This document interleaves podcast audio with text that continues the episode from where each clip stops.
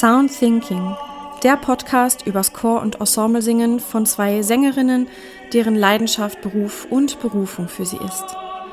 Wir geben euch Einblicke in unsere Welt und lassen euch an unseren Gedanken und Ideen für die Chorwelt teilhaben. Wir, das sind Jenny Reinecke, Mezzosopran und Julia Reckendrees, Sopran, zwei Vollblutmusikerinnen, deren musikalisches Zuhause in der Welt der Chormusik ist.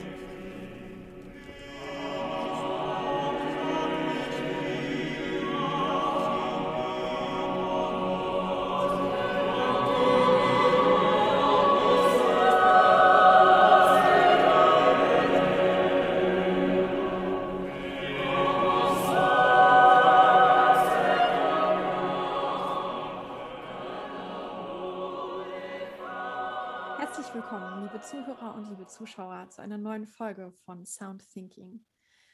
Heute gehen wir einer Bitte einer Zuhörerin nach, die sich gewünscht hat, dass wir über Vocal Insecurities sprechen, also über stimmliche Unsicherheiten, welche wir haben, wie man damit in unserer Branche umgeht, wie man Unsicherheiten überwinden kann oder überspielen kann im Notfall. Wir haben gerade im Vorgespräch schon festgestellt, gegenseitig, dass ähm, wir Unsicherheiten haben, von denen wir gegenseitig überhaupt nichts wissen. Und ähm, obwohl wir uns schon so lange kennen und so eng befreundet sind. Ähm, genau. Und Jenny, vielleicht magst du trotzdem noch mal erzählen, was genau deine Unsicherheiten sind, denn du hast mir noch nicht verraten, was es ist, nur dass du welche hast. Ja, das kann ich dir gerne erzählen und allen anderen auch. äh, Wir lassen heute die Hosen runter. Ja, genau, genau. Ist hier so ein bisschen so eine Art Striptease. Ähm, also, es, es gibt eine Unsicherheit, die mich schon lange begleitet und das ist eine Unsicherheit bezüglich Atem, also Atemkapazität, Atemlänge. Das, Was? Ähm, ja, das, dass ich häufig gerade bei so Chorwerken, die auch so komponiert sind, dass sie nur mit eigentlich zehn Personen pro Stimme gesungen werden können, diesen Anspruch an mich habe, ich möchte eigentlich die ganze Phrase singen, aber ich schaffe es nicht. Und das steigert sich ja manchmal so hoch, dass ich dann, wo ich eigentlich vielleicht nur einmal in der Phrase nochmal nachfassen müsste, das vielleicht dann am Ende zwei oder dreimal tue, weil ich irgendwie so in dieses, ja, in so eine Abwärtsspirale komme von, oh, jetzt musste ich wieder an einem ungünstigen Punkt in der Phrase atmen, einfach weil es zu lang war für ein normal, mhm. eine normale Menschenlunge. Ähm, ich glaube aber auch, dass das damit zusammenhängt, dass ich ziemlich viel mit Lungenkrankheiten äh, zu tun hatte, also mit Bronchitis und solchen Geschichten. Mhm. Ähm, auch während meines Gesangsstudiums tatsächlich und immer viel mit Husten zu tun hatte, wenn draußen die Luft kalt und feucht wird im Oktober, November. Das ist für mich die Hölle. Da, da zieht sich bei mir alles zusammen und so. Und ich glaube, dass ich da. Ich erinnere auch, dass du immer bei Konzertreisen Sachen mit hattest, damit du besser atmen kannst. Stimmt. Ja, ja, und das ist, ja. ich glaube, das ist auch was wieder, wie so oft, auch im Kopf, ne? Weil, weil man einfach, also weil sich das so angestapelt hat, ähm, ist es mhm. ganz schwer, einfach jetzt zu sagen, meine Lunge ist jetzt gesund, ich habe jetzt gerade überhaupt gar, gar, gar keinen Infekt oder so und auch nichts Abklingendes, das wird jetzt funktionieren. Ne? Also man ist mit dem mhm. Bewusstsein nochmal ganz anders da. Das ist auf jeden Fall und mit diesem, mit diesem äh, Bronchitis-Kram verbunden ist dann eben auch dieses Husten. Ne? Also diese, wenn ein Reiz auf die Stimme kommt, zum Beispiel die Luft in einem Raum sehr trocken ist oder so, mhm. dass ich relativ schnell in so eine Sorge gerate, dass ich während des Singens husten muss. Dass irgendwie, dass ich so mhm. ein Staubkorn einatme, der sich dann auf die Stimmbänder setzt oder so. Das will man natürlich Hast nicht, du das wenn man. auch in Konzerten oder nur in Proben? Nee, das habe ich in Proben ganz selten, wenn dann in Konzerten tatsächlich. Ich glaube, so, wenn ich weiß, ich kann hier jetzt nicht weg und meinen Hustenanfall draußen ausleben zur Not, ja, äh, sondern ich, ich muss da jetzt hier Missa Solemnis natürlich äh, irgendwie abliefern. Ja. Ja, also das ist, ist so eine Mischung aus eben dieser, dieser Lungengeschichte mit Kopf. Ja. Und, und du? Ich, also, ich weiß es jetzt auch noch nicht so ganz genau, was du da hast. Du hast auch gesagt, du hast welche, was mich überrascht hat. Echt? Ja, echt. Mhm. Komisch, ne, dass wir beide da gegenseitig so von überrascht sind. Übrigens, Jenny, wenn ich gefragt werde, was ich an deiner Stimme besonders gerne mag und warum ich gerne mit dir singe, sage ich immer, dass ich das total liebe, dass deine Stimme so strömt und dass du so viel Luft hast. Kannst du mal sehen. Kannst du mal sehen. Ja. Nur so als kleine mhm. Info. okay, danke, danke. Vielleicht. Ich äh, finde da wirklich, dass deine Stimme immer total gut auf der Luft ist und das sieht total, ja, dass einfach so ein Strom da drin ist, dass ich das Gefühl habe, du hast ewig Luft. Ähm, ja, nur so. Vielleicht ist das schon mal ähm, eine hilfreiche Info für dich. Das ist das, was ich immer sage. Wird auf die Positivliste ähm, gesetzt, auf jeden Fall. Ja, jetzt. bitte. äh, meine Unsicherheiten, boah, wo soll ich anfangen? ähm, es kommt so ein bisschen drauf an, in welcher Situation ich bin. Also einmal ähm, auf jeden Fall Passaggio und hohe Lage. Also Angst vor hohen, leisen Tönen. Und auch da wirst du wahrscheinlich sagen, dass das doch das ist, was ich am allerbesten kann. Gell?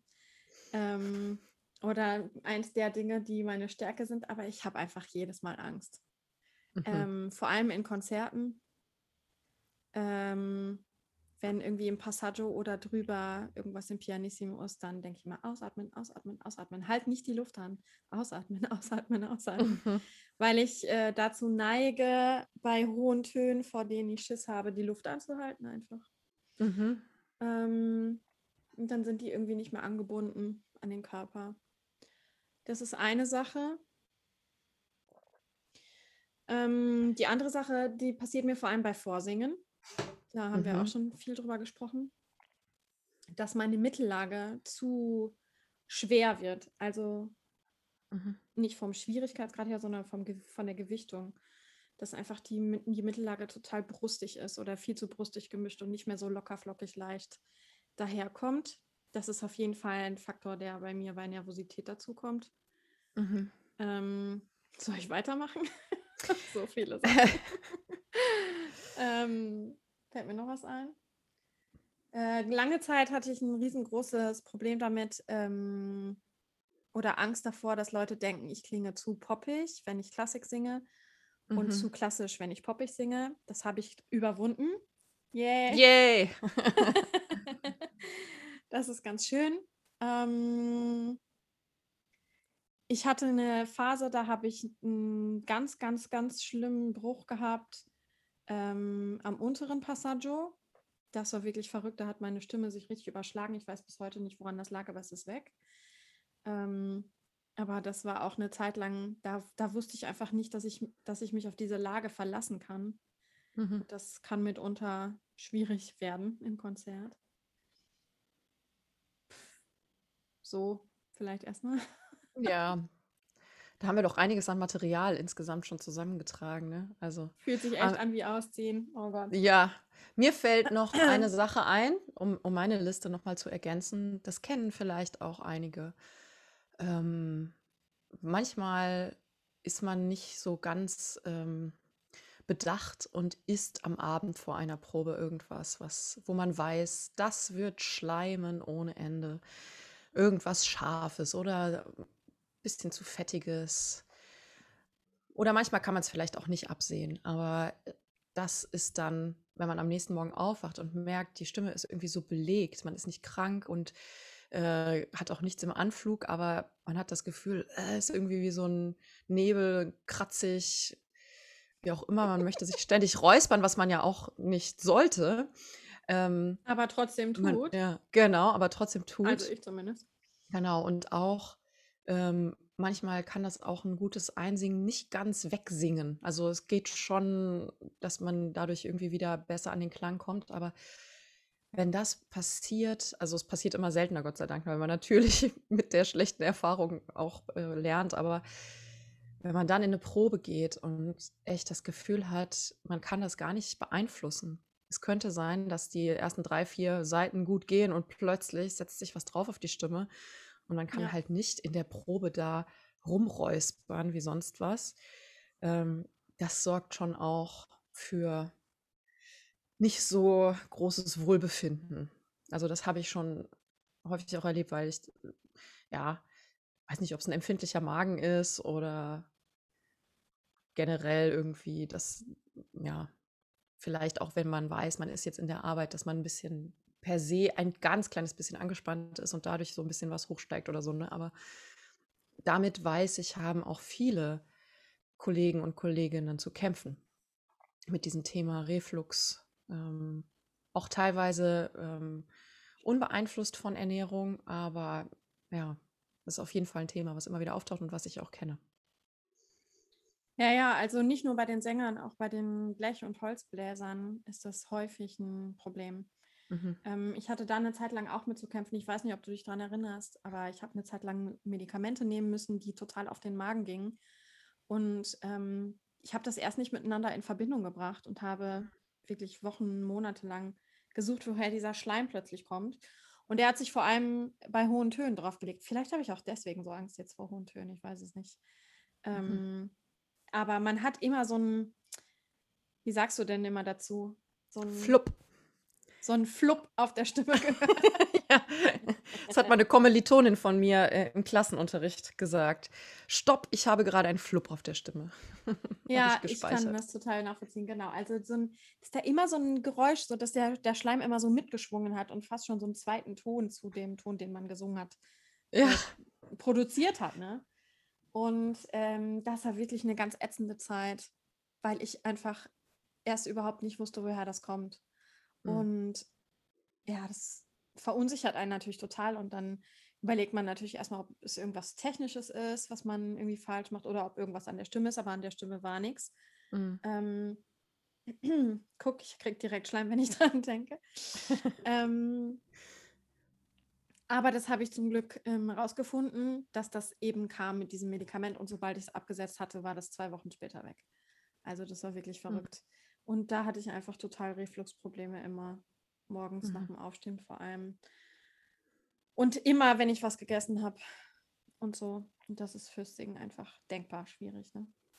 Ja, genau, genau. Also es, die, die rechts und links von einem sind, die wissen ja auch nicht, was man da gerade hat. Also hat man eine stimmliche Überanstrengung und, und was falsch gemacht. Das ist, glaube ich, so das, wovor man am meisten Angst hat eigentlich, dass die Leute das denken, dass man nicht gut mit seiner Stimme umgegangen ist oder die Technik mhm. nicht ähm, versiert genug ist. Ähm, ist diese Person vielleicht krank? Sollte ich lieber, also in Zeiten vor Corona, sollte ich lieber drei, vier Meter Abstand nehmen? Oder warum setzt die sich nicht an den Rand, wenn die die ganze Zeit räuspert und Schleim drauf hat? Ist doch was. Mhm.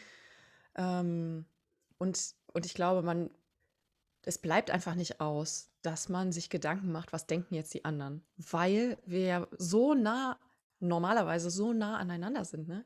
Wir haben immer mhm. rechts und links von uns jemanden, der uns im Prinzip hört, als würde er sein Ohr an unsere Stimme, an unser Gesicht halten. Ne? Das ist total. Äh, ja. Im Gesamtklang verschwindet man oder blendet sich rein, aber für seine Nachbarn ist man doch sehr deutlich hörbar und das macht einem schon gewissen Druck manchmal.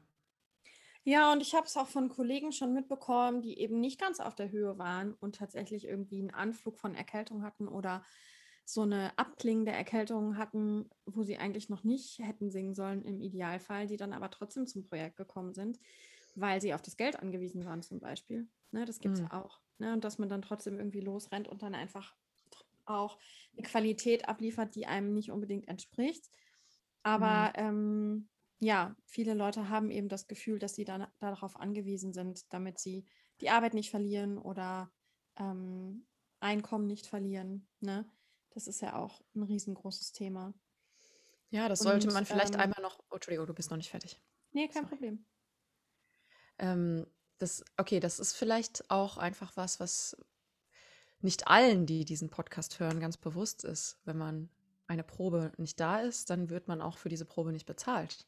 Und wenn man äh, mehrere Proben zu Beginn eines Projektes nicht da sein kann, dann wird man ersetzt. Dann fällt nicht nur eine Probe oder zwei Probentage weg, sondern dann fallen vielleicht fünf Probentage und acht Konzerte weg. Und da muss ich sagen, da muss ich mir auch an die eigene Nase packen. In den letzten Jahren gab es besonders in dem halben Jahr, bevor Corona kam, in meinem Leben auch solche Situationen, wo ich einen Infekt wirklich versucht habe, so gut es ging, ihn auszukurieren. Ich hatte Glück. Ich hatte, als ich krank wurde, irgendwie drei Wochen Schüler zu unterrichten oder ja, Sachen von zu Hause zu tun, vorzubereiten und so, aber kein Projekt aktiv. Aber es hat nicht gereicht, um ganz, ganz gesund zu werden. Und es war aber auch nicht mehr so, dass ich dachte, ich muss das jetzt absagen. Und das ist super schwer und auch mit einer großen Verunsicherung verbunden, so eine Entscheidung zu treffen, überhaupt abzusagen oder doch hinzufahren und dann vielleicht mit einer Vorsicht in auch in ein Projekt reinzugehen und ins Singen, was per se nicht so eine gute Sache ist. Ne? Mit Vorsicht zu singen, mit einem Körper, der noch nicht wieder ganz fit ist oder einer Stimme, die immer noch ein bisschen Kratzen hat, was man dann versucht irgendwie ja, zu umgehen, sag ich mal. Da kommen wir später auch noch zu, was wir machen, um da ja, mit umzugehen. Aber ja, das, das ist sehr schwierig, diese Entscheidung zu treffen manchmal. Man liegt ja nicht immer mit 40 Fieber im Bett, ne? Nee. Aber für die Stimme ist es trotzdem manchmal schon zu viel. Ja, total. Und äh, weil du gerade noch mal sagtest, dass, ähm, dass wir ja sehr normalerweise sehr, sehr eng beieinander sitzen und uns gegenseitig sehr gut hören, im Gesangklang zwar verschmelzen, aber den Nachbarn sehr gut hören. Ähm, je nachdem, in welchem Ensemble man zu Besuch ist ähm, und welche Kollegen da vor Ort ist, muss man auch einfach wirklich aufpassen. Ähm, oder ich habe zumindest das Gefühl, dass man aufpassen muss, was andere Leute mitbekommen, weil die Kollegen auf jeden Fall über einen reden. Also sobald man irgendeine Art von Schwäche zeigt, gibt es einfach Kollegen, so wie in jedem anderen Job auch, die dann äh, darüber sprechen und sagen, hast du schon gehört, äh, Julia klingt aber heute total äh, angeschlagen, was ist mit der denn los? Ist wohl irgendwas mit der Stimme nicht in Ordnung. Ne? Also sowas gibt es halt. Ne? Nicht, überhaupt nicht alle, auf gar keinen Fall. Ähm, es gibt sehr viele Kollegen, die sehr ähm, vertrauenswürdig und kollegial sind. Aber es gibt eben auch immer wieder Kollegen, die da sehr gehässig werden und ähm, darauf warten, dass man eine Schwäche zeigt und das ausnutzen. Und auch das trägt natürlich nicht dazu bei, dass man sich sicherer fühlt, ne? sondern dass diese Unsicherheit, die man hat, stimmlich, dann vielleicht sogar noch mal verschlimmert wird dadurch, weil man nervös wird und ähm, einfach nicht möchte, dass ähm, ja, jemand anderes das mitbekommt. Mhm. Ja. Das Gerade im Sopran. Ich weiß nicht, wie das mhm. in den anderen Stimmen ist. Ich kann es nur immer im Sopran sagen, aber gibt es einfach massig. Ne? Da sind, sind einfach viele, viele, viele Kollegen und wenn man da nicht fit ist und nicht auf der Höhe ist, dann verzeiht man das den Sopranen nicht so, nicht so äh, leicht wie in anderen Stimmen. Das ja. ist meine Erfahrung. Also ich muss sagen, dass ich in der Stimmgruppe selbst selten das Gefühl habe, also in der Altgruppe, dass ich da irgendwie unter Beobachtung stehe. Aber mir geht es selbst so, dass ich, wenn ich merke, ich kann jetzt nicht 100 Prozent geben, ich kann vielleicht nur 85 Prozent geben, dass ich das Gefühl habe, ich bin echt kein gutes Teammitglied hier gerade. Ich ähm, mhm. lasse die Gruppe eigentlich im Stich. Und ähm, das merken die anderen natürlich. Und ich habe es auch schon ganz oft erlebt, dass, ähm, oder ganz oft, wenn es mir passiert ist, ne, dann war es eigentlich meistens so, dass ich das Gefühl hatte, rechts und links, die beiden, die merken das und die tragen mich da durch. Also das war immer eher unterstützend. Aber ähm, für mich selbst war das, war das total schwer, da, also durch ein Konzert zum Beispiel durchzugehen, wo man plötzlich das Gefühl hat, man hat Staub eingeatmet. Und wenn man jetzt nochmal einatmet, dann kriegt man den Hustenanfall seines Lebens auf der Bühne. Mhm. Äh, inmitten eines großen Chores mit Orchester. Äh, und voll besetztem Publikumssaal. Ähm, und, und dann merkt man rechts und links, die, die spüren das. Ich habe auch schon Konzerte gehabt, wo mir, wo mir Bonbons gereicht wurden, so hinter den Rücken der, ja, der ja. Sängerin. Äh, kann ich dir genau sagen, wann das war? Oh Gott, das war so furchtbar. Gibt es eine Aufnahme von? Ähm, ich sage nicht, wo das war, aber ich sage, was ich gesungen habe. Ich habe Weihnachtsoratorium gesungen, alle sechs Kantaten. Und ich habe an dem Tag Fieber bekommen und Husten. Und es war aber keine Möglichkeit, da irgendwie Nein zu sagen.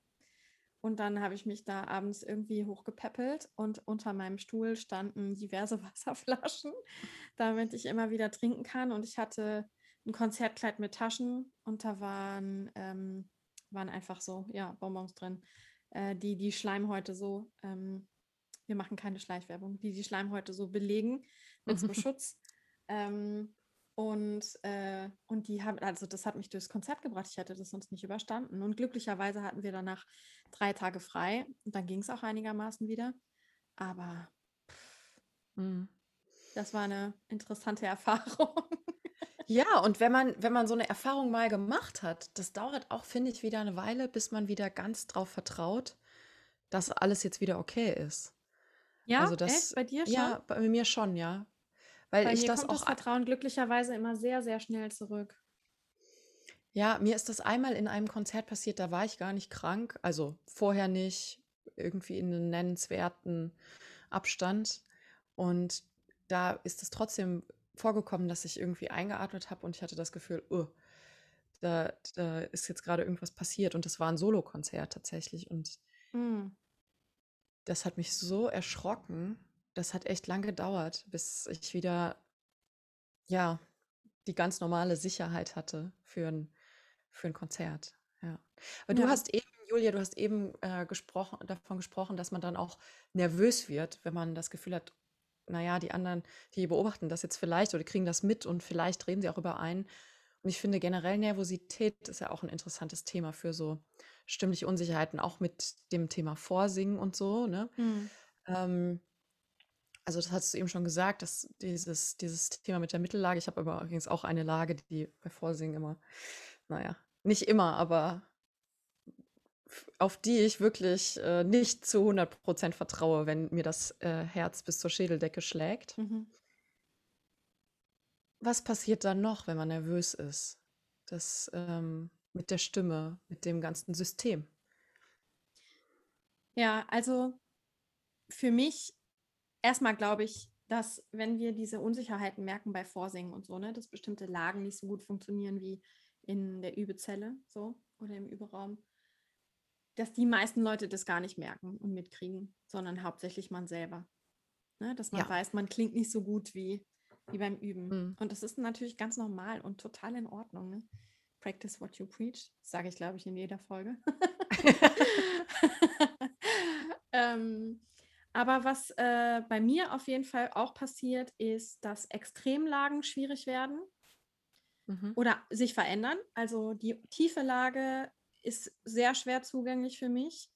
Ähm, mein Kehlkopf steigt, das merke ich. Mhm. Das ist ähm, aber auch ein ganz natürlicher Prozess, der passiert.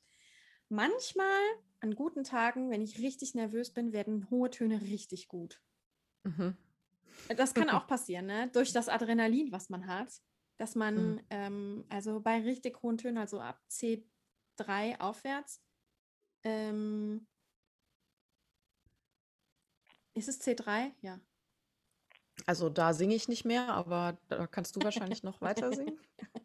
Du hast doch auch ein C3 auf jeden Fall. Da bin ich C3, sicher. komm, C3 Meine, kann ich auch rausquetschen, eine, ja. Ich dachte, ich hätte mal eine Aufnahme von dir gehabt mit einem C3 von irgendwas. Ja, ja. Oder so. Äh, ja, ja, ja. Äh, Cendrillon hast du mal gehabt. Ja, aber mh, mm, ja. ja, das kommt schon.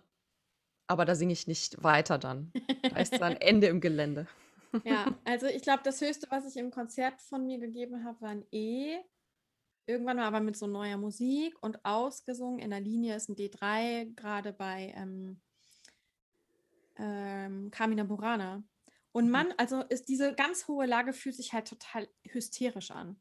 Dann weiß man, dass man es irgendwie richtig macht. Ne? Dann kommen da glockenklare, sehr äh, elegische und ruhige Töne raus, aber man innerlich hat man eigentlich das Gefühl, dass man am Spieß schreit, ja. und ähm, und, ähm, und wenn man viel Adrenalin hat, dann geht das manchmal einfach besser. Ist eigentlich auch ganz schön, dass dann so Unsicherheiten auch manchmal ähm, was Gutes sind, ja, diese Nervosität. Ähm, genau, also und der Kehlkopf steigt und dadurch wird halt der Klang manchmal nicht so rund, wie man ihn gerne hätte, weil man das nicht aufhalten kann, weil die Nervosität einfach dafür sorgt, dass man zumacht bei mir zumindest. Manchmal, ne? Nicht immer. Mhm. Ich, ich merke auch, dass ich äh, über die Jahre verschiedene Strategien für mich entwickelt habe, wie ich darüber wegkomme. Aber in schlechten Momenten sind das die Dinge, die bei mir passieren. Und, hm. und du, Jenny? Ja, also ich glaube, in schlechten Momenten, also wenn Nervosität so Überhand gewinnt, dann ähm, habe ich wirklich einen kürzeren Atem. Auch wenn du mir das jetzt vielleicht nicht glaubst, aber Ich glaube dir ähm, das. Da glaube ich dir das. also das ist äh, etwas, das ja so Notfallatmer passieren dann schon, damit ich also um um zu verhindern, dass die Kehle steigt, ne, dass der dass das Instrument so geöffnet bleibt wie möglich, eben nicht die Zahnpastatube gerade noch so ausquetschen, wenn man merkt, irgendwie ist es gerade nicht so frei beim Einatmen. Ich kann nicht so Ja. weit öffnen. Was du auch gerade gesagt hast, Nervosität ist ja auch ein kontrahierendes Gefühl. Ähm, und, und das überträgt sich natürlich auf den Körper. Ähm, was mir einmal passiert ist, nur einmal, äh, dass ich, dass ich mein Vibrato überhaupt nicht mehr kontrollieren konnte ähm, vor Nervosität und ich das Gefühl hatte, irgendjemand sitzt in meinem Hals und schlenkert meine Stimmbänder da hin und her. Ich hatte echt das Gefühl, das bin nicht ich. Wer macht das da gerade? Was soll das hier? Und ähm, das war ziemlich zerschmetternd, muss ich sagen. Also auch gerade wenn das in so einer nervös ist man natürlich vor allem in einer, einer Präsentationssituation, Konzert oder Vorsingen. Ja, Und ja. dann ist man da auf so einem Silbertablett exponiert und hat plötzlich das Gefühl, es entgleitet einem. Und ähm, ja, also das war echt spooky, aber ich vertraue jetzt mal drauf, dass das nicht nochmal passiert. Und ähm, was noch, was mir noch so geht, und das habe ich mittlerweile ziemlich gut im Griff, dass mich das stimmlich nicht zu sehr beeinflusst, ich denke viel zu schnell. Also ich ähm, habe dann, man hat, wenn man nervös ist, sind ja ganz viele Sensoren offen, die sonst vielleicht eher so ein bisschen im Schlummer liegen.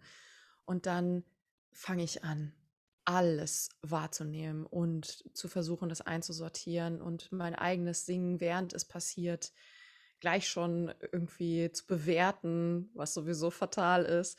Und ähm, die Gesichter derjenigen, die mich da angucken, irgendwie zu verstehen Hm. und ähm, zu schnell weiterzugehen, zum Beispiel, wenn man mehrere Stücke hat, dass man, dass man sich Mhm. zwischendurch diese Zeit nimmt. Wenn man nervös ist und das Herz schneller schlägt, dann fühlt sich ja Zeit auch ganz anders an. Man selbst hat das Gefühl, boah, das dauert ewig.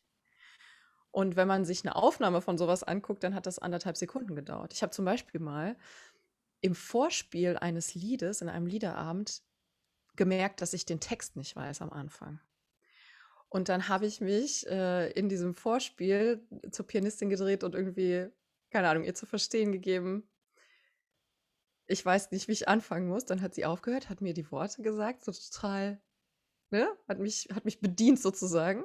Und, äh, und ich hatte das Gefühl, das waren zehn Sekunden, mindestens, ja. Mhm. Und dann gab es davon dann ein so Video. eine, wie so ein äh, Brennglas, ne?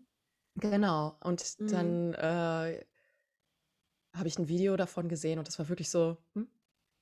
Und dann ging es schon wieder los. Also wer in dem Moment ins Programmheft geguckt hat, der hat und, und das Stück nicht kannte, irgendwie aus dem Publikum, hat vielleicht gedacht, huch, aber nicht, äh, nicht gemerkt, was wirklich da passiert ist. Ne? Und, und dass man, dass man wirklich ein bisschen versucht, gegen dieses Gefühl, dass man sich schon zu viel Zeit nimmt, ähm, so ein bisschen zu bremsen. Das gelingt mir mittlerweile sehr gut, weil ich mir dessen sehr bewusst bin. Aber es ist wirklich ein krasses Gefühl, ähm, gegen den schnellen Herzschlag zu sagen, nee, ich habe noch Zeit. Ich muss, und ich muss auch nicht alles wahrnehmen, was in diesem Raum gerade passiert.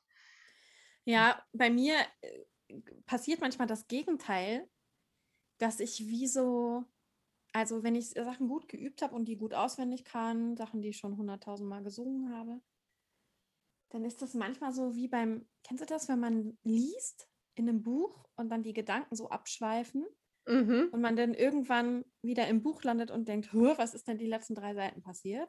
So was passiert mir manchmal in Konzerten. Dann singe ich, ich weiß nicht was, was könnte ich denn mal als Beispiel nennen? Mozart-Requiem oder so. Kann ich einfach in- und auswendig. Matthäus-Passion kann ich in- und auswendig. Und dann fange ich an nachzudenken, ah, wann fährt eigentlich nochmal mein Zug? Habe ich eigentlich alles eingepackt? Morgen bin ich nur einen Tag zu Hause. Was muss ich eigentlich alles einkaufen, damit ich übermorgen wieder weiterfahren kann? Beim Singen, im Konzert. Wenn man so auf Autopilot schaltet. Ja. Und, und dann kommt dieser Moment, wo man merkt, dass die Gedanken abschweifen und man gerade auf einer Bühne steht und da einem irgendwie tausend Leute zugucken und denkt, mhm. huch, hallo. ja, das ist, ähm, das passiert mir oft. Ja, bei Sachen, die einem sehr bekannt sind. Also für mich ist das, glaube ich, auch ähm, eine bewusste Entscheidung, dieses heute bin ich 100% fokussiert und dann klappt es auch. Und wenn ich diese Entscheidung nicht treffe mit, äh, und etwas singe, ja, was meine Stimme einfach auch fast alleine kann, ne, ohne dass mhm. meine Gedanken dabei sind, unterstützend, ähm, dann, dann passiert mir das schon, ist mir auch schon passiert auf jeden Fall, ja. Kann ich nachvollziehen. Also ist Uch. das eine Methode von dir, dass du dich bewusst dafür entscheidest, dich zu fokussieren? Ja. Okay. Das ist eine Methode von mir. Mhm. Was ja. machst du noch gegen rasenden Herzschlag, Vibrato, das dir durch den Hals schlackert und so? Ja. Ähm, Oder überhaupt auch, ich meine, das muss ja nicht nur aufs Konzert ähm, bezogen sein, ne? auch in Proben, wo man mit so vielleicht leicht angeschlagen hinkommt und merkt, ich bin jetzt nicht hyper selbstbewusst heute mit meiner Stimme. Hm.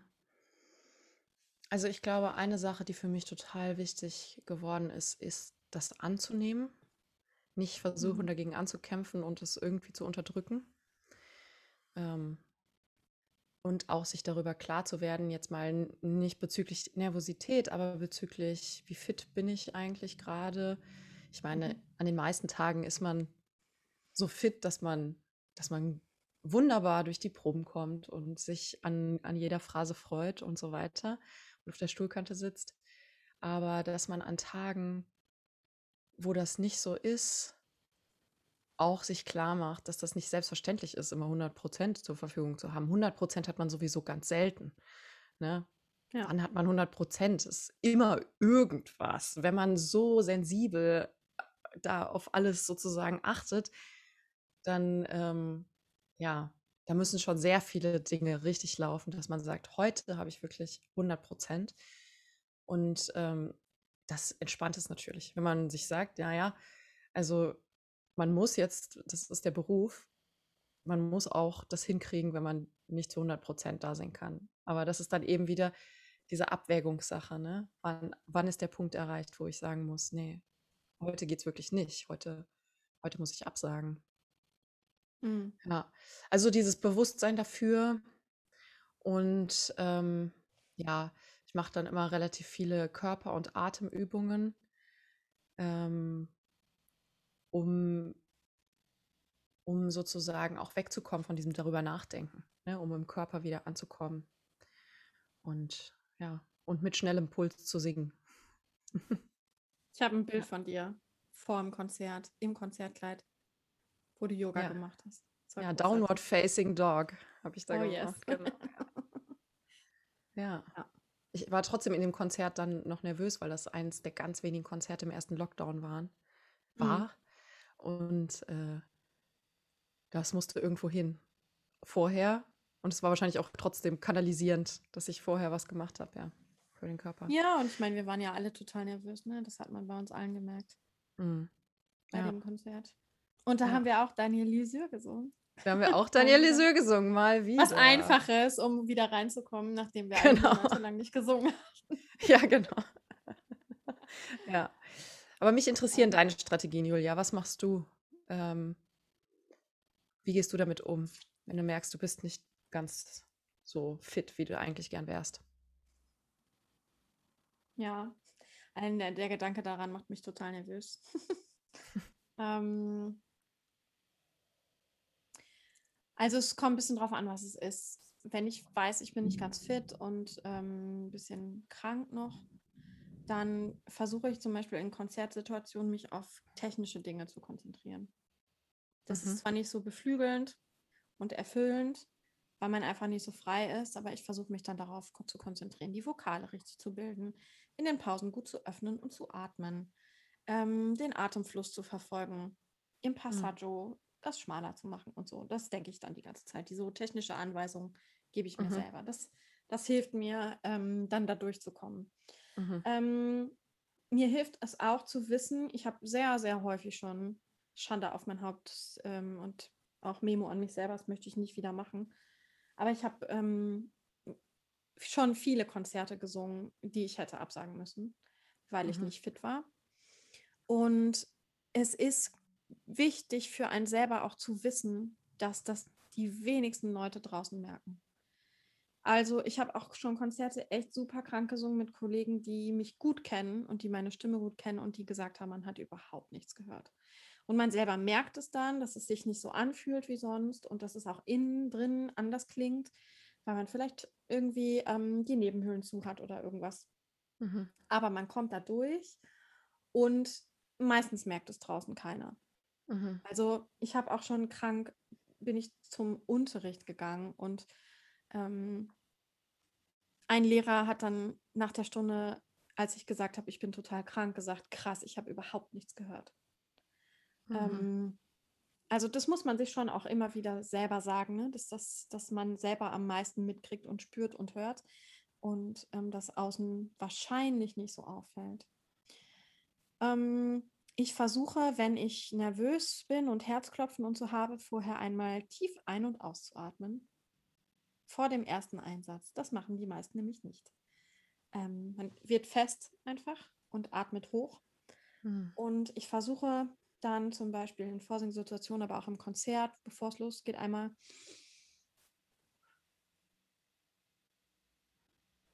und dann loszulegen. Und diesen Moment sich zu nehmen, das ist total gut. Mhm. Und meistens strahlt es nicht aus, derjenige ist nervös, sondern es strahlt aus, hey, der bereitet sich gerade vor und fokussiert sich nochmal. Hm. Und eine ganz wichtige Strategie für mich ist auch, dieses Gefühl von Nervosität zu benutzen mhm. und zu genießen, weil das ist ja ein, also es ist ja kein schlimmes Gefühl, ne? Man fängt einfach irgendwann an, das zu mögen, dieses Kribbeln und ähm, dieses weiß ich nicht, so ein bisschen, bisschen drüber zu sein. Hm. ähm, und gerade als hoher Sopran kann man das super nutzen für hohe Töne, ja, dieses Gefühl nochmal zu verstärken, weil der Atem schneller läuft und alles ist ein bisschen wie so angestachelt, ne? Und, und die, die Antennen sind irgendwie sehr viel sensibler. Ähm, und das ist natürlich was Tolles, wofür sehr viele andere Menschen Drogen nehmen, ja damit ihre Antennen irgendwie besser werden und sensibler ja. und alle Kanäle irgendwie angehen. Und wir kriegen das in Konzerten. Mhm. und als mir das klar wurde, ähm, habe ich angefangen, dieses, Kon äh, dieses Konzert, dieses Gefühl zu genießen und mhm. zu sagen, hey, das kann mir auch gut tun. Ne? Ja. Mich so lebendig zu fühlen und ähm, ja, ich glaube einfach, mich so lebendig zu fühlen. Das ist das Schöne daran. Man ist so ganz bei sich, aber auch ganz in der Welt und ja, wenn ich, allein wenn ich dran denke, finde ich großartig. Freue hm. mich jetzt schon, wenn das wiederkommt. Ähm, ja. Und wichtigste Zutat, glaube ich, gegen Nervosität ist gute Vorbereitung. Ja, da sprichst dann du ein die, wahres äh, dann Wort. Hat die Nervosität einfach auch eine andere Qualität. Ne? Dann ist es eine Nervosität, weil jetzt, weil man weiß, es passiert irgendwas Aufregendes oder Wichtiges oder etwas, was einem selbst am Herzen liegt. Es ist keine Nervosität, weil man Angst hat, dass man versagt, weil man den Notentext eigentlich nicht kennt, zum Beispiel. Mhm. Ja. Also gute, gute Vorbereitung hilft auf jeden Fall sehr gegen Nervosität. So, nicht zu ja. viel, aber auch bitte nicht zu wenig. Ja, ja, genau. Es gibt so eine Goldilocks-Zone von äh, Nervosität. Ja. Ja, und ich habe ja auch äh, bei der Vorsingen-Folge auch nochmal gesagt, ne, ich singe einfach super viel an Konzerttagen vom Konzert. Mhm. Mir gibt es einfach ein Gefühl von Sicherheit, dass ich weiß, meine Stimme ist da und ich teste das nicht aus oder irgendwas, sondern ich weiß einfach, ich bin gut warm gesungen und, ähm, und jetzt läuft's. Mhm. Ja. Hört man meinen Mann? Ja, ne? Nein, er telefoniert laut. Naja, so ist das eben. Ja. In Zeiten des Homeoffice. Ja. ja. Hier ging gerade ein Riesengewitter runter und jetzt schüttet es wie aus Eimern. Aber der Laptop hat es überlebt, der Blitz hat nicht eingeschlagen, ist schon mal gut. ähm, ja. ja, ich finde es so krass, dass, obwohl wir beide uns so viel unterhalten, wir uns eigentlich nicht so bewusst über die stimmlichen Unsicherheiten voneinander waren. Und mhm. das war ja auch eine Frage, die kam, inwieweit man eigentlich in unserer Branche darüber spricht. Also wissen wir das von anderen? Von anderen Kollegen und Kolleginnen?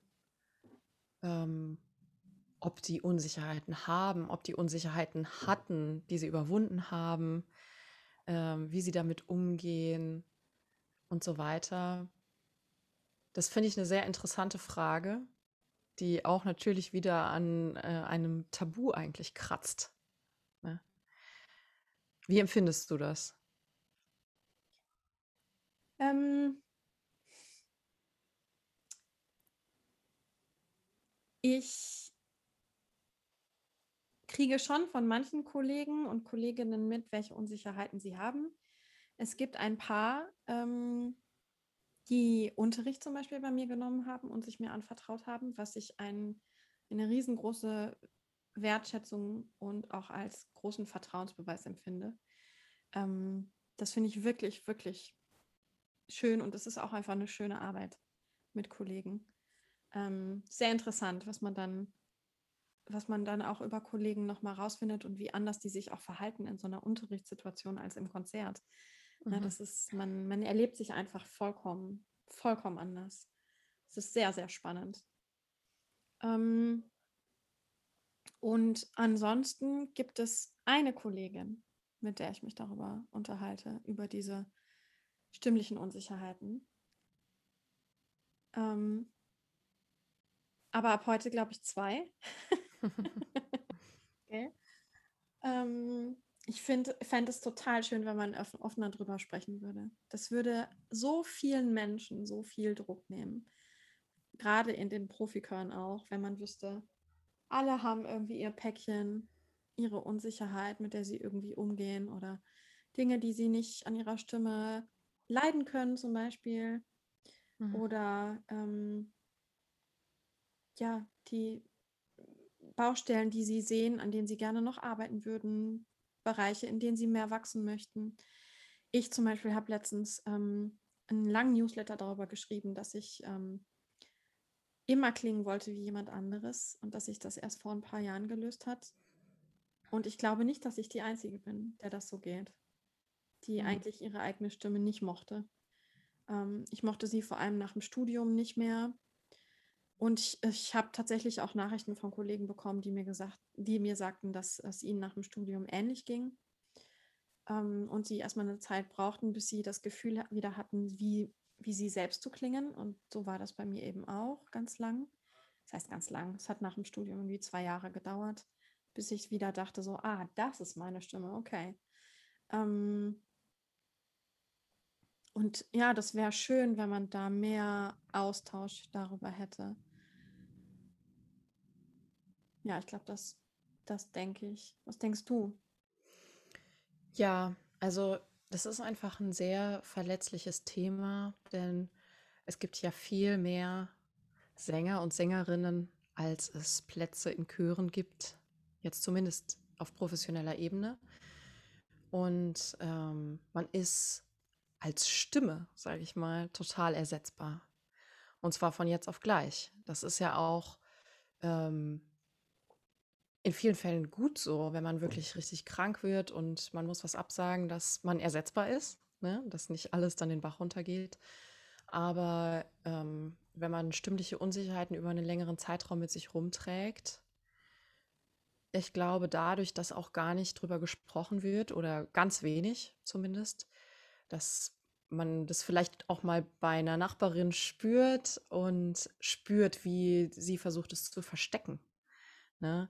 Also ich kenne zum Beispiel viel ähm, so diesen Mechanismus von so einem, so einem leisen Räuspern, um zum Beispiel so einen Flupp loszuwerden, ähm, den hoffentlich niemand hört. Und so, das, ähm, das zeigt ja einfach, dass die Leute Angst haben, wenn das jetzt jemand mitkriegt, vielleicht werde ich aussortiert. Vielleicht bin ich nicht mehr gut genug. Vielleicht denken die Leute, naja, wenn sie jetzt einmal verschleimt ist, dann ist sie vielleicht immer verschleimt. Hm. dann probiere ich doch mal äh, Sängerin XY von der Liste aus im nächsten Projekt und schau mal, ob die, ob die ohne Räuspern durch ein Projekt kommt oder so, ne? Und äh, oder ohne. Das ist mir ja mal passiert, ne, Jenny? Das ist mir mal mhm. passiert, als ich diese, was ich vorhin erzählt hatte, mit dem Reflux diese Probleme hatte, mhm. wurde ich einfach auf einer Liste weiter nach unten gesetzt, weil ich in einem mhm. Projekt nicht so nicht so fit war wie sonst. Mhm. Das ist schon, ja. das ist bitter, ohne dass mit mir gesprochen wurde. Ne? Also da wurde nicht mal nachgefragt, hey, bist du angeschlagen, was ist denn los? Ne? Wir hatten das mhm. Gefühl, du bist nicht so fit wie sonst und wollten mal nachfragen. Das ist nicht passiert und wird dann einfach weiter nach unten gesetzt. Genau. Es ist, es ist echt knallhart, durchaus. Ja. ja, für diese Verletzlichkeit ist erstmal nicht viel Platz. Ich glaube, wenn sich mehr Leute trauen würden, darüber zu sprechen und es irgendwann normal werden würde und man das erkennen würde, dass wir alle natürlich, weil Instrument oder Gesang als Hauptberuf zu haben ist, wie Hochleistungssportler zu sein. Und natürlich hat man eine körperliche Belastung an den Stellen, die man am meisten benutzt. Und äh, ja, da irgendwie mehr, mehr Platz für zu geben, dass das normal ist und dass sich das auch wieder verändert, ne? wenn man sich dann damit beschäftigt und sich um sich und seine Stimme kümmert, ja, dann, dann würde sich das vielleicht langfristig ändern, dass dann zum Beispiel in so einem Fall auch erstmal das Gespräch gesucht wird. Aber es ist eben so ein Tabuthema, habe ich das Gefühl, dass man schon gar nicht sich traut, jemanden anzusprechen, der gerade ein stimmliches Problem hat und zu fragen, ey, was ist da los? Ähm, dass man das eigentlich ja ja, vermeidet, scheut oder vielleicht auch den, den Aufwand als zu groß empfindet. Ich weiß es nicht. Ne? Man weiß ja nie, was dahinter steckt. Wenn keine Kommunikation stattfindet, dann kann man mhm. sich nur seinen Teil irgendwie denken. Ja. Mm. Aber ich bin mir sehr sicher, dass jeder und jede in irgendeiner Form damit in ihrem Leben in Berührung gekommen sind. Das bleibt ja gar nicht aus. Ja. Geht gar nicht anders, ja, ja. Genau. Ja. Und das, das wäre gut, da mehr Offenheit mitzuhaben, weil das zu verstecken, ähm, um nicht gesehen zu werden, finde ich, ist etwas ganz anderes, als damit bewusst zu sein und so für sich zu sorgen, dass man trotzdem durch einen Probentag gut durchkommt oder durch ein Konzert. Hm. Das schlägt auch noch mal wieder auf die Stimme dann, dieses Verstecken. Ne? Wenn man, das ist ja eine Diskrepanz, sich zu verstecken und gleichzeitig auf einer Bühne zu stehen und äh, was zu präsentieren. Ja, und dieses sich gut um sich und sein Instrument kümmern, dass man an einem Konzert und auch an einem Probentag so gut äh, wie möglich drauf ist und dass der Körper so gut wie möglich vorbereitet ist, das sehen wir ja jeden Tag. Ne? Bei, bei uns selbst und auch bei den Kollegen. Das ist ganz normal. Aber eben über diese Unsicherheiten wird sehr, sehr, sehr selten gesprochen. Das ist, ähm, ja, das ist ein riesengroßes Thema. Mhm. Ja, auf jeden Fall. Ähm, in dem Zusammenhang wir haben wir jetzt auch schon ein paar Mal darüber gesprochen, dass dann ja auch ähm, man selbst so einen inneren inneren äh, Dialog mit sich selber hat ne, und versucht zum Beispiel so ein ähm, Räuspern zu unterdrücken, damit es auch ja keiner hört. Und wir wollten noch mal ein bisschen ja auch über ähm, das Thema ähm, sprechen, wie wir mit unserem inneren Kritiker umgehen. Also das ist ja auch ähm, ein großer Teil der Arbeit, diesen Kritiker mhm. zum Schweigen zu bringen oder möglichst leise zu halten. Aber ich weiß von mir selber, dass er immer da ist, sowohl in Proben als auch in Konzerten. Und ähm, an manchen Tagen lauter, an manchen Tagen sehr leise. Das ist immer sehr angenehm. ähm, erfährst du das auch, dass, dass da jemand in dir drin äh, kritisch ist mit dir selbst mhm. beim Singen. Ja, natürlich, das erfahre ich auch. Das habe ich aber ganz häufig ähm, viel stärker, wenn ich übe, als wenn ich äh, in einer Probe sitze. Obwohl in Proben kann es schon auch passieren, aber im Konzert eigentlich dann sehr selten. Außer es ist was, was mit der heißen Nadel genäht ist, weil man schnell zusammenschustern musste und dann zack, bumm, Konzert. Ähm, der, diese Unsicherheit dann da irgendwie so ein bisschen wie ein Storch im Salat sich durch ein Stück zu manövrieren, das, äh, ja, das ruft auf jeden Fall den inneren Kritiker auf die Bildfläche. Äh, ansonsten kritisiere ich mich, wenn dann eher dafür, wenn ich einen nicht so konzentrierten Tag habe, also irgendwie wegen Müdigkeit oder, oder sowas. Ist ja manchmal so, dass man, wie du auch gerade sagst, vielleicht schweift man ab oder, oder man ist irgendwie nicht so präzise und da bin ich schon sehr kritisch mit mir manchmal. Ähm, ich merke aber, dass ich gerade in Chorkonzerten, wenn, wenn es gut zusammengefügt ist und das Stück etwas ist, was ich wirklich ja, mit ganzem Herzen musiziere, diesen inneren Kritiker ja, so in Schlaf singe, sage ich mal, weil dann kommt man in so einen Flow mit der ganzen Gruppe und äh, man macht einfach Musik und selbst wenn kleine Fehler passieren, dann passieren die halt, meine Güte. Äh, die größten Leute der Welt haben mal auf dem Klavier vollkommen daneben gehauen oder einen falschen Takt geschlagen oder was weiß ich. Ja, also es kann immer allen passieren. Das ist eben dann auch, wenn es live ist, nicht vermeidbar. Ähm, und dieser, aber dieser Flow von der Gruppe, der sorgt dann dafür, ja, dass, dass mir das dann wurscht ist eigentlich. Und dann gibt es ja noch diesen schönen Trick von der Real Group, dass man mhm. 20 Minuten nach einem Konzert nichts Negatives über ein Konzert sagen soll.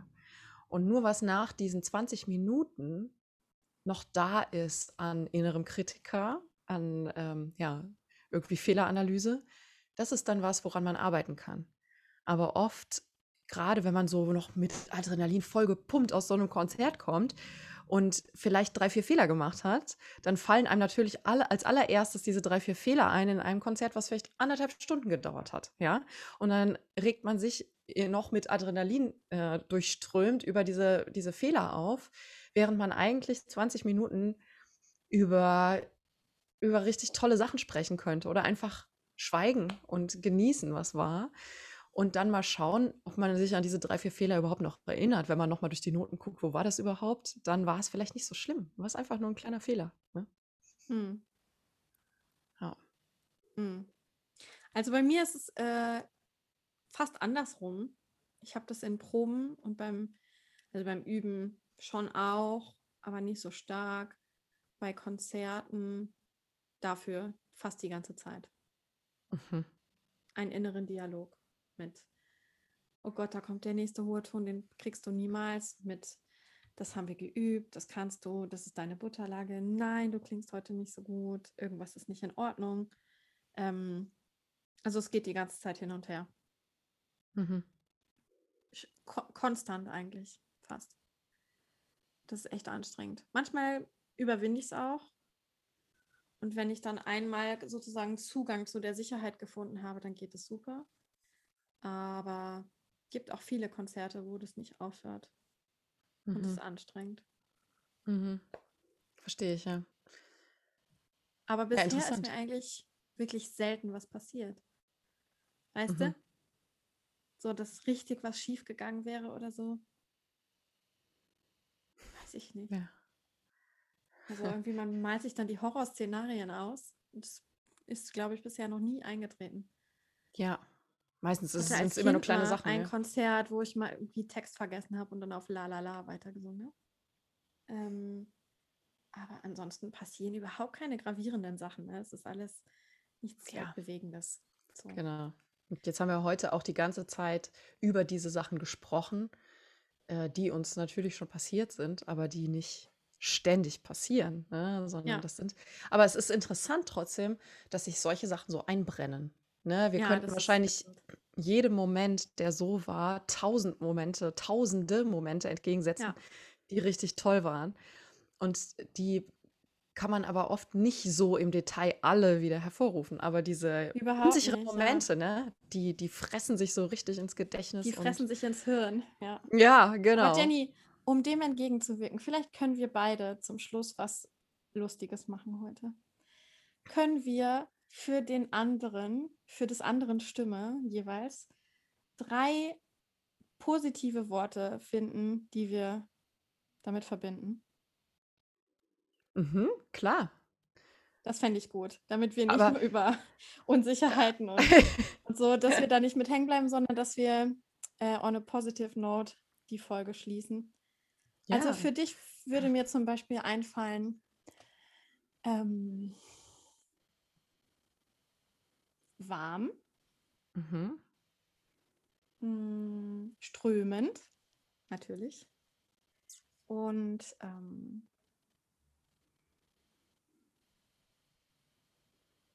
oh, ich kann mich nicht entscheiden. ähm, warm, strömend und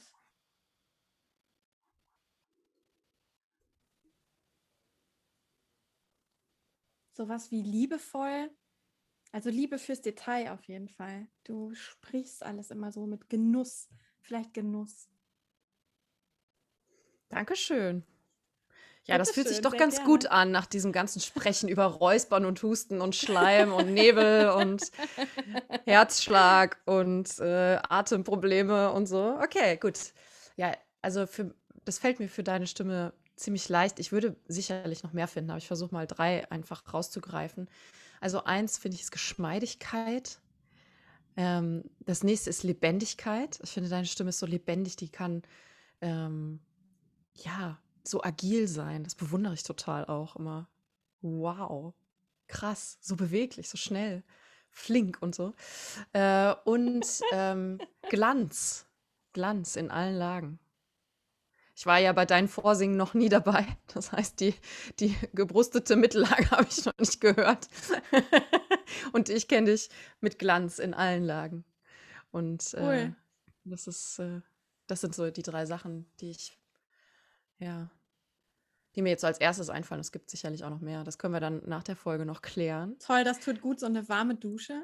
Ja, so eine warme Ehrlich? Dusche nach dem kalten Danke, Sprung Jenny. in den kalten Pool der Niederlagen. Ja, genau. Äh. also vielen Dank, Jenny, für die warme Dusche von dir. Das ist ja, schön.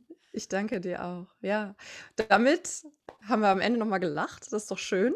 Und sind, sind am Ende unserer heutigen Folge angekommen. Und natürlich, wie immer, haben wir auch eine Frage an euch, beziehungsweise heute eigentlich zwei Fragen. Die eine Frage ist, habt ihr stimmliche Unsicherheiten erlebt im Rahmen von Chorsingen, von Chorgesang? Ähm, und gibt es vielleicht auch Unsicherheiten, die ihr schon hinter euch gebracht habt, wo ihr Lösungen gefunden habt? Und wenn ja, welche? Das würde uns sehr interessieren. Wenn ihr das mit uns teilen wollt, sind wir sehr dankbar. Ihr könnt das machen, entweder falls ihr bei YouTube äh, schaut, in den Kommentaren oder natürlich könnt ihr uns auch immer eine E-Mail schicken an podcastsoundthinking at gmail.com. Vielen Dank fürs Zuschauen und Zuhören. Auch heute. Wir sehen uns bei der nächsten Folge nächste Woche. Bis dann. Tschüss. Tschüss.